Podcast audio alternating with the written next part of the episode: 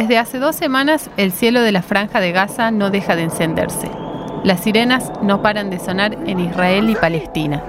¿Qué está pasando en esta parte del mundo? ¿Por qué se agravó el conflicto? Estás escuchando La Gaceta Podcast. Israel es un país hermoso, multicultural, súper moderno, donde tiene una cantidad de cosas en un espacio tan reducido que, sorprende. Israel es de chiquito, igual de chiquito que Tucumán. Ya estamos todos vacunados acá contra el corona. La verdad que no, se lo siente, aunque se sigue usando barbijo dentro de lugares cerrados, afuera eh, ya puede estar sin barbijo.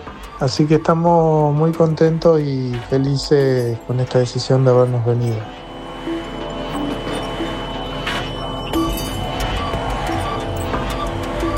Gerardo Werchow vive desde hace ocho meses con su familia en Galil Elión, una zona al norte de Israel.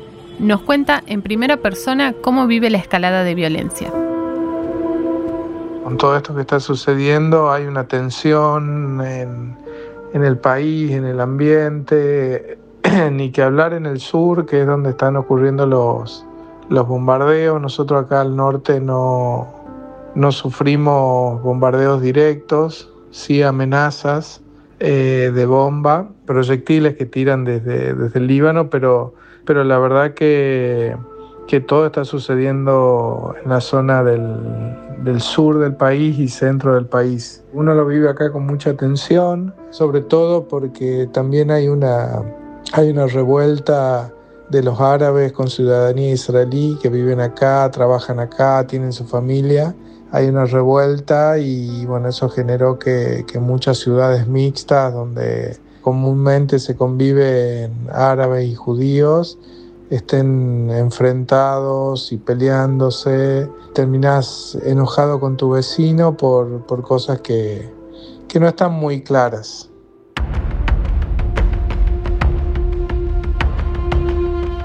Este conflicto es un conflicto continuo desde hace ocho décadas hay momentos en donde los niveles de tensión son más grandes, entonces son olas de, violencia que hacen que este conflicto vuelva a ocupar las primeras planas.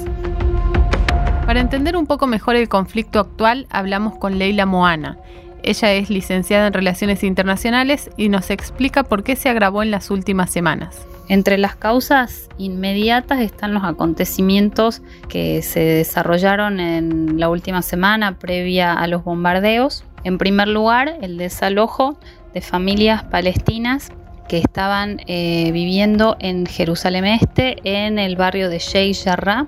Por otro lado, eh, el ataque eh, en la explanada de las mezquitas más precisamente dentro de la mezquita del Aqsa, en un mes de altísima sensibilidad para la comunidad islámica, como es el mes sagrado de Ramadán.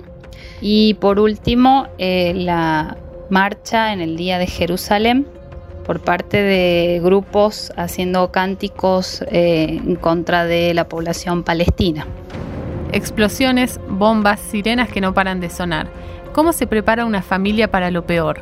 Nosotros tenemos a Teo que tiene nueve años y Ligia cinco y estuvimos hablando con ellos de lo que está pasando y, bueno, nosotros acá en el, en el departamento donde vivimos tenemos un cuarto seguro que se llama Mamad, que es como un cuarto que, está cubierto, tiene como triple capa para, para todo lo que son, que pueda llegar a suceder algo. Entonces sabemos que si suenan las sirenas, que tenemos entre 15 y 20 segundos eh, nos vamos a ese cuarto que, es justamente el cuarto de los chicos y uno se, encierra ahí hasta que las sirenas dejen de sonar y hay que esperar 10 minutos más.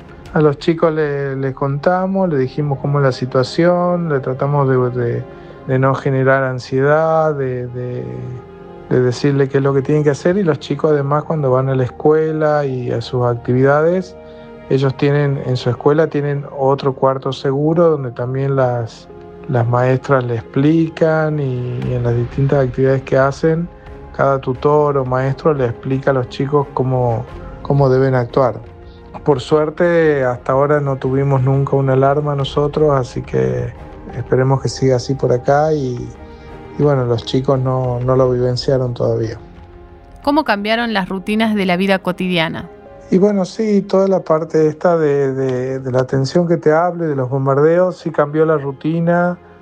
Yo trabajo en una ciudad que se llama Haifa. Los, los, los búnker para protección están abiertos en, en, todos lados. Uno en el celular tiene una, una aplicación que se llama Tseba Adom, que es eh, color eh, rojo, que vos ahí pones la ciudad en donde vivís y si hay, hay algo que esté por suceder te avisa el celular inmediatamente. Eh, uno está en constante contacto con, con, la familia, con los amigos que tiene acá. Así que la verdad que uno vive estos tiempos muy, muy angustiado, eh, pero también sabiendo que uno no puede, no puede parar, que la vida sigue y que, y que, bueno, con un ojo se mira lo que está pasando y con el otro se va para adelante.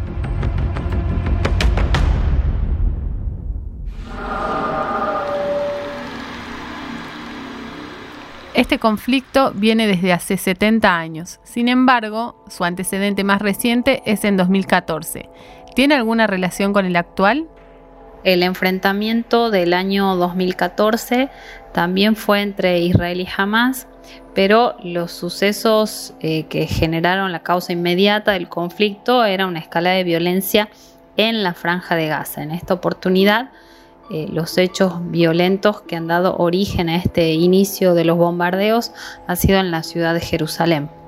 ¿Cómo repercute en Argentina? ¿Hay alguna solución posible al conflicto actual? Sí, la polarización es un hecho lamentable, pero es un fenómeno observable no solo en la Argentina, sino en todo el mundo. En los últimos años han crecido las posturas extremas que han llevado a la polarización en las opiniones y en la mirada política.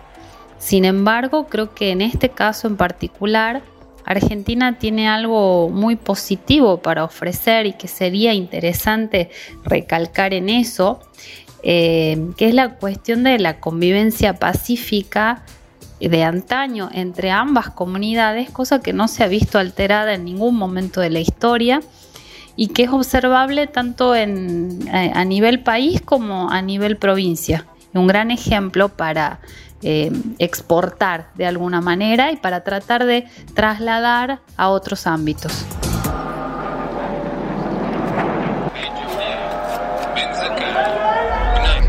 Sabemos que toda esta situación es pasajera, que suele ocurrir. Cuando tomamos la, la decisión de venir a vivir a Israel sabíamos que, eh, desde que nació el país, desde que se fundó eh, hace 73 años, eh, siempre tiene estas situaciones cada tres, cada siete años, así que es parte de, la vida y de la rutina, pero bueno, también consideramos que las cosas buenas son mucho mejores que, que las cosas malas, así que no, en ningún momento estamos, ni, hemos, ni hemos pensado, ni hemos dudado, simplemente lo que queremos es que, que haya paz, que convivir con, nuestros vecinos, con nuestros, con nuestros hermanos, que, no nos peleemos y que, bueno, y seguir adelante. Lo que uno quiere es, que sus hijos crezcan en un mundo en paz y, y ojalá que, que lo podamos ver pronto aquí. Esto fue La Gaceta Podcast.